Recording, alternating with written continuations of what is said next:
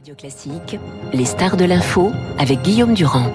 Commerce et marché intérieur, donc euh, bonjour Thierry Breton, vous êtes commissaire et nous allons parler évidemment de la situation économique et de la situation internationale. Il y a cette affaire de barrage qui est une affaire euh, très importante. On a senti pendant un certain temps que les Européens étaient peut-être un petit peu naïfs à l'égard de Poutine. Est-ce que vous avez l'impression que ce qui s'est passé avec le barrage, c'était un tournant Oui, euh, ce qui se passe en Ukraine est évidemment extrêmement préoccupant. Euh, évidemment, ça date pas de ça date, pas de cette, cette affaire, mais mais mais on peut dire que euh, euh, ce barrage, donc qui qui a qui, qui, a craqué et qui, qui aujourd'hui euh, mm. est en train de, dans les conséquences, en train de créer ce qu'on appelle un, véritable écocide, et puis avec des, évidemment des, des conséquences terribles pour les pour les populations. Euh, c'est un peu c'est un peu un changement effectivement. C'est un peu un changement parce que euh, bah, ça empêche la contre-offensive. Parce que évidemment tout le monde attendait une contre-offensive, notamment pour euh, permettre à, à l'armée ukrainienne de reprendre donc ces, ces républiques occupées par l'invasion des décidé par Vladimir Poutine.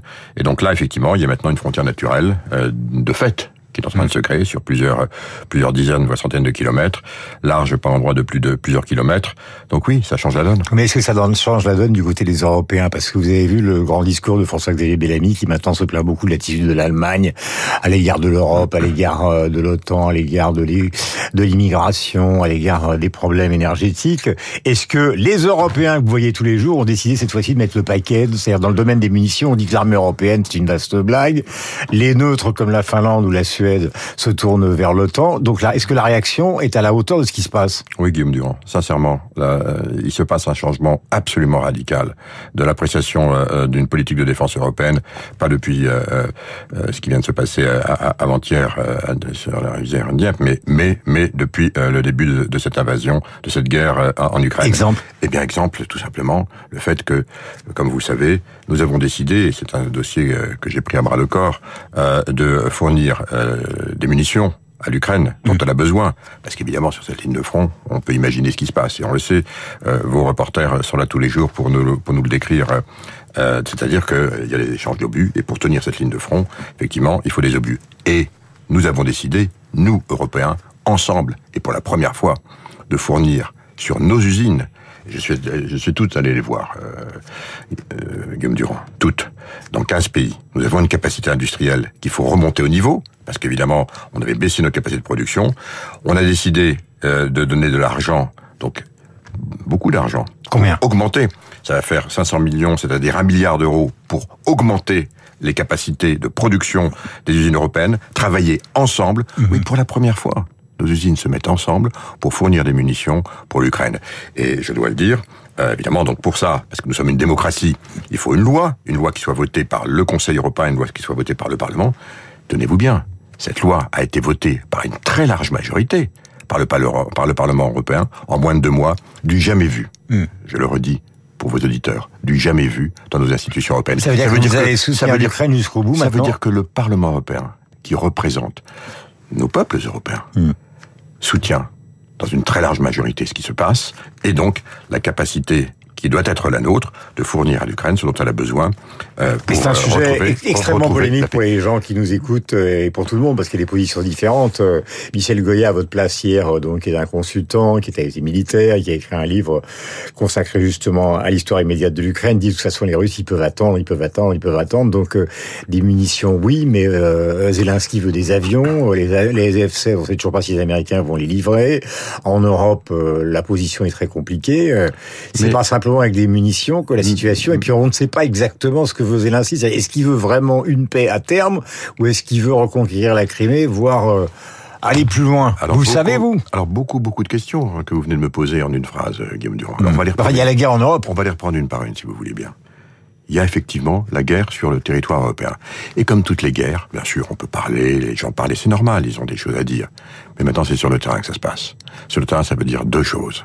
Ça veut dire d'abord une armée qui se bat extrêmement courageusement, et deuxièmement, ce dont elle a besoin pour se battre.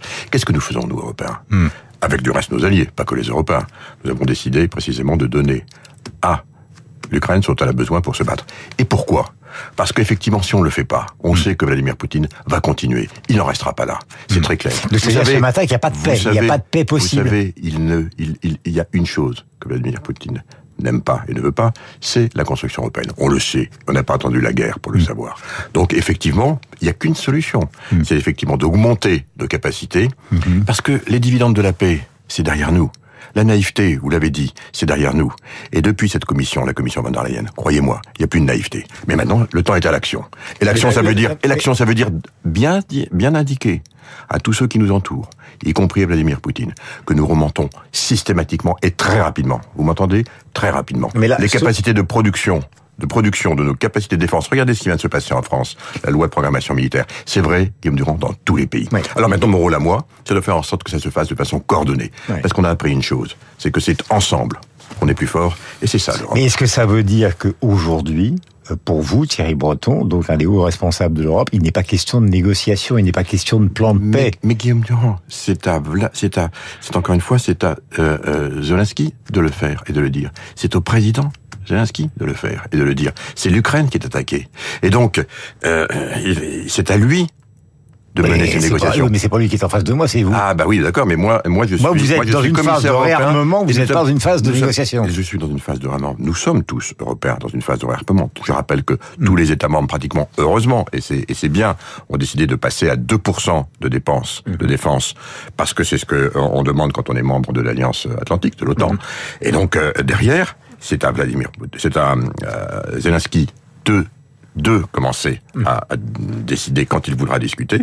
Nous, ce qu'on fait derrière, mm-hmm. c'est qu'on lui donne les moyens de repousser cette invasion à risque, car je le répète, je le répète, cette invasion, évidemment, est voulue par Vladimir Poutine et elle est totalement en dehors des, des droits, du droit international. Elle est donc totalement illégale. Nous ferons tout, effectivement, pour permettre à l'Ukraine de reconquérir ces territoires. Est-ce que ça concerne les Allemands? Euh, Vous vous souvenez de l'intervention de François-Xavier Bellamy, donc euh, responsable LR, et qui a fait un discours remarqué au Parlement européen, qui s'est adressé face à Olaf Scholz, qui était là, en disant que l'Allemagne ne jouait plus du tout le jeu, ni en matière de nucléaire, ni en matière d'immigration, ni en matière d'armement, ni en matière de solidarité européenne. Il a raison ou il a tort? Alors, euh, l'Allemagne traverse, je dirais, une, je dirais un changement un changement de paradigme, euh, il faut bien dire les choses assez profond. Parce que vous voyez, euh, voilà donc un pays, et pas le moindre, euh, le pays le plus important d'Europe, qui avait bâti, je dirais, sa prospérité et son développement sur un triptyque que je rappelle à l'instant, c'est-à-dire d'abord la dépendance au gaz russe, deuxièmement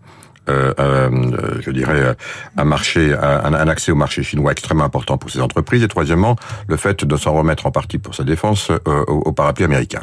Eh bien, voyez-vous, ces trois paramètres viennent de s'effondrer. Donc, effectivement, l'Allemagne aujourd'hui est en train de rebâtir toute, je dirais, sa façon de, de revoir les choses et notamment de s'intégrer encore plus, bien entendu, très intégré, mais dans le cadre d'une politique européenne qui est quoi? Qui est plus de dépendance du tout à la Russie. Donc Mélanie a tort. Scholz joue le jeu. Est-ce que Scholz joue le jeu pour vous Mon problème, c'est pas, c'est pas, c'est pas de savoir qui a tort ou a raison. Euh, mon problème, c'est de dire ce qui se passe aujourd'hui en Allemagne. L'Allemagne, donc, est en train de rebâtir ses nouvelles dépendances. Et elles sont, et je dirais intégration, elles sont totalement intégrées en Europe. Donc oui, je vais dans votre sens, et c'est ce que vous voulez me faire dire, c'est que la coalition en Allemagne, parce que c'est le principe de la coalition, mhm. euh, euh, évidemment, fait en sorte que l'Allemagne va peut-être moins vite que quand on n'a pas une coalition. D'un autre côté, c'est plus solide quand ça avance. Donc il faut effectivement que l'Allemagne avance au rythme des transformations de l'Europe, parce que l'Europe aujourd'hui, c'est une autonomie complète par rapport à la Russie. C'est prendre en main ses politiques de défense et ne plus dépendre mhm. euh, euh, de quiconque, en particulier euh, que des Américains, c'est clair. Et puis, c'est aussi avoir une relation avec la Chine qui est peut-être beaucoup moins naïve, parce que la Chine, je le répète, c'est un rival systémique, donc il faut qu'on soit extrêmement réaliste. bien sûr un partenaire hein. commercial, bien sûr un partenaire commercial, mais pas de naïveté. voilà. Donc, euh, donc tout ça se fait de niveau, et je le dis très clairement, intégré au niveau européen. Mon rôle à moi, commissaire au marché intérieur, ben, c'est de faire en sorte qu'on puisse le faire le plus rapidement possible, mais toujours tous ensemble. Euh, je signale simplement que vous voyez dans la presse ce matin, où on n'a pas le temps de traiter de sujet, mais que le rival de Tesla donc a l'intention, si je puis dire, un chinois, je dis pas ça d'une manière péjorative, d'envahir la France avec des voitures électriques, donc mettant à mal évidemment tous les projets français dans ce domaine, une centaine de concessions, des voitures beaucoup moins chères que ce que nous envisageons nous en Europe, des prix donc euh, sans commune mesure.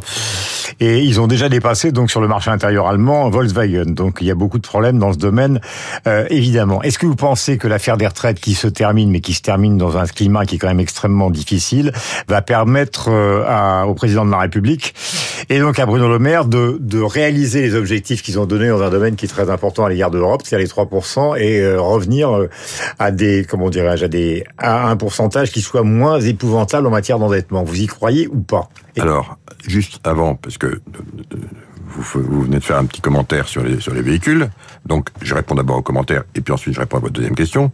Oui, bien sûr, bien sûr. On n'est pas naïf. Il y a les risques, effectivement. Euh, la Chine a développé euh, des véhicules électriques, mais euh, mais il y a aussi des normes à respecter. Et je le redis, des normes et notamment des normes environnementales, sociales, qui font que nous avons aussi beaucoup. Il y a des risques, mais aussi beaucoup d'opportunités. Et je salue ce que fait l'industrie automobile européenne aujourd'hui. Oui, en matière en matière électrique, pour attraper son retard, mais en le faisant avec nos propres normes pour nos consommateurs.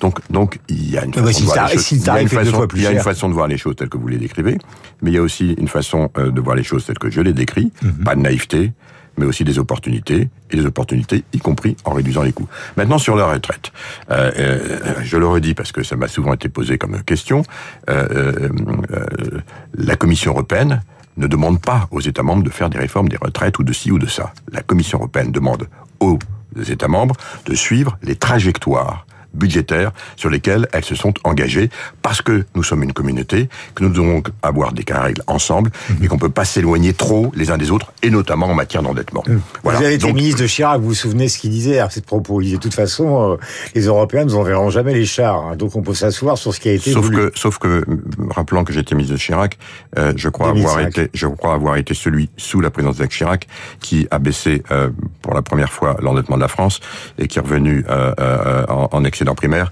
Donc voyez-vous, ça veut dire qu'on peut le faire. Donc ça veut dire que le maire et Macron vont y arriver. Ça veut, ça veut dire qu'on peut le faire. Plus, et ça veut dire que ben, effectivement, chaque pays maintenant a une trajectoire. La trajectoire de la France a été présentée et, et, et je le dis très clairement, ce qui a été présenté me semble cohérent. Donc pour pouvoir tenir cette trajectoire, la réforme des retraites est un élément, mais plus que la réforme des retraites, c'est effectivement le fait que notre système de protection sociale, euh, qui est euh, avantageux, qu'on nous envie, à, juste titre, il repose sur quoi, Guillaume Durand?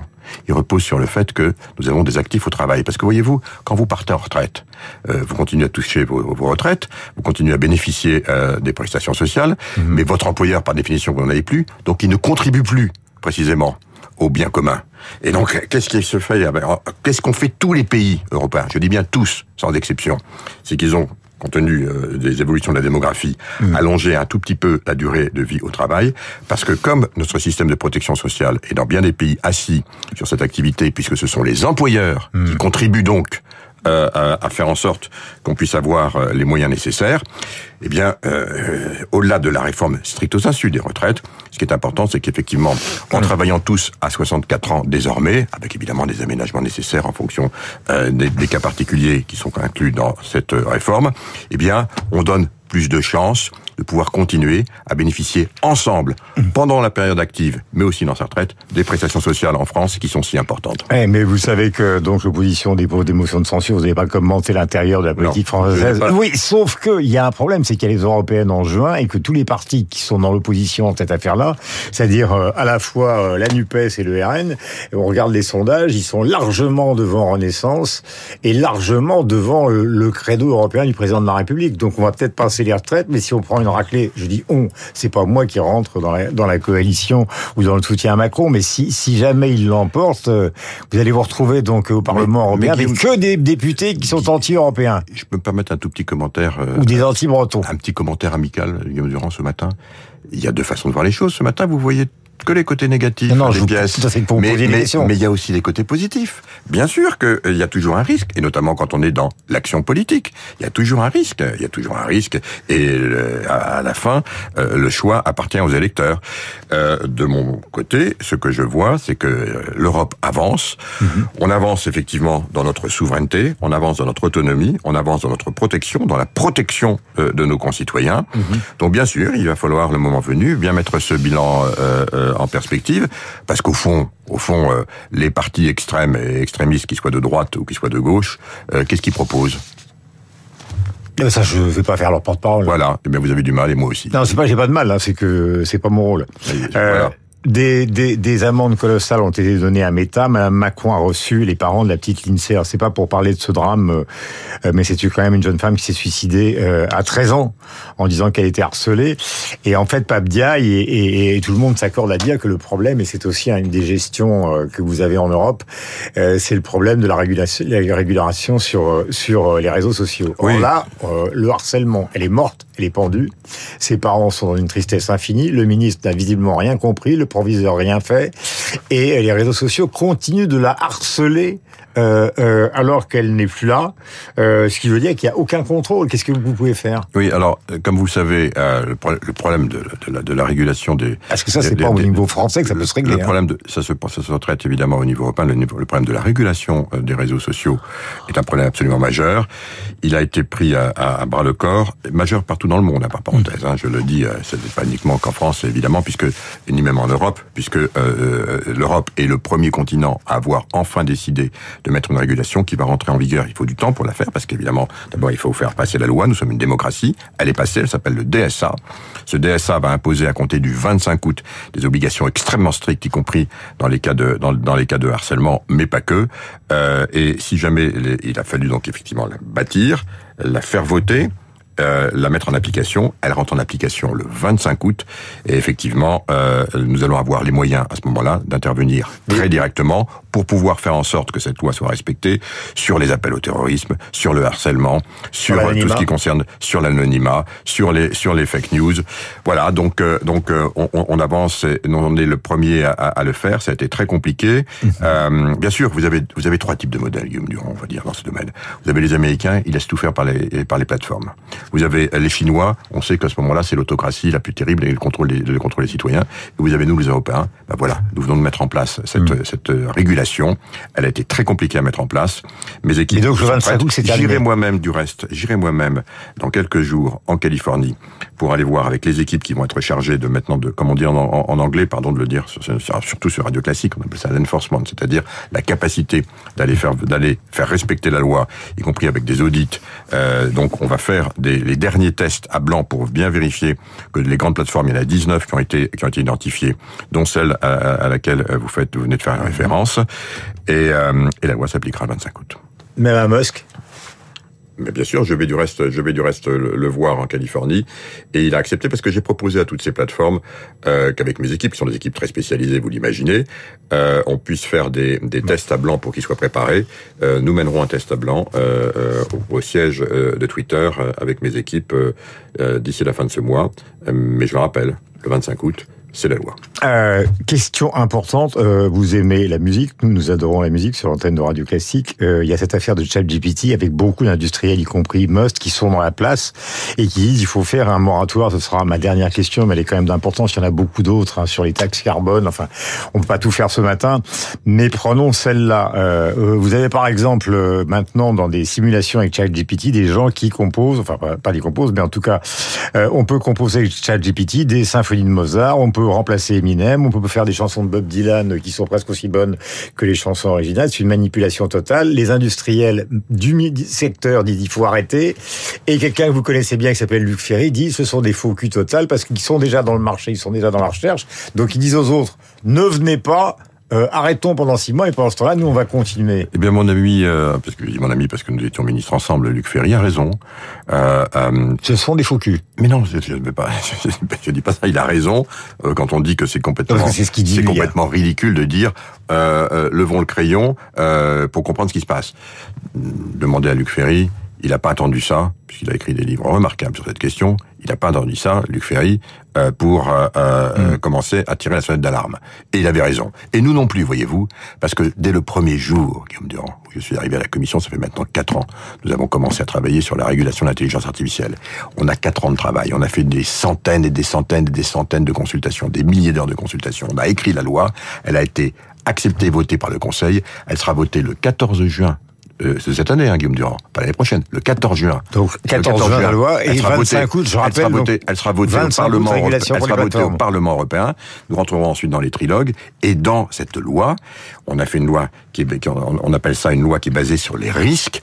Donc, qu'est-ce qu'il faut faire pour limiter ces risques? L'intelligence artificielle, il y a énormément de domaines où il n'y a pas de risque. Et au contraire, ça apporte beaucoup de choses. Il y en a où il y en a un petit peu, comme par exemple ChatGPT, enfin l'intelligence artificielle générative, on va dire, parce que elle, parce qu'elle existe depuis déjà des années. Et donc, on n'a pas attendu ChatGPT pour la découvrir. Hmm. Donc, qu'est-ce qu'on fait à ce moment-là quand on utilise euh, euh, donc des informations qui sont générées par de l'intelligence artificielle, que ce soit écrite ou des images? Et on appelle ça le watermarking, par exemple, c'est-à-dire la capacité de suivre et d'identifier d'où viennent l'origine de ces images. C'est dans la loi.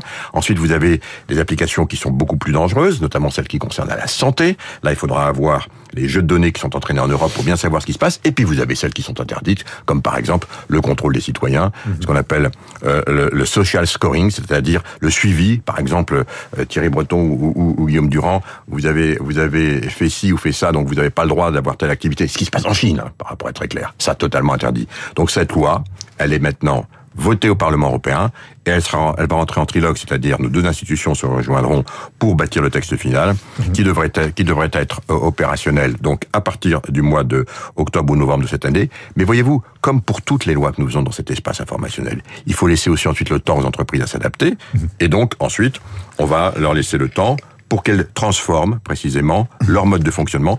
Parce que voilà, en Europe, nous sommes un grand continent, nous sommes un grand continent désormais avec un espace informationnel unifié, et, si on veut y pénétrer, il faudra respecter nos règles. Voilà, il est 8h35, avant l'arrivée de François-Olivier Gisbert, ma dernière question, je reprends l'ensemble de ce que vous avez dit ce matin, j'ai l'impression que peut-être qu'on peut s'accorder avec les, les, Américains, je dis bien peut-être, mais on a le sentiment que peut-être que pour Thierry Breton... Euh, les Chinois, le pouvoir chinois et en tout cas euh, Poutine du côté des Russes veulent la destruction de l'Europe. Est-ce que c'est ce que vous ressentez? Alors sur, sur Poutine, j'en ai aucun doute.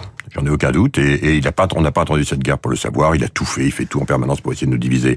Et là, donc, euh, c'est la raison. Ou détruire? C'est la raison. Alors détruire, détruire, c'est pas ce que je dis. C'est en tout cas casser empêcher le projet européen et notamment essayer de diviser les, Européens.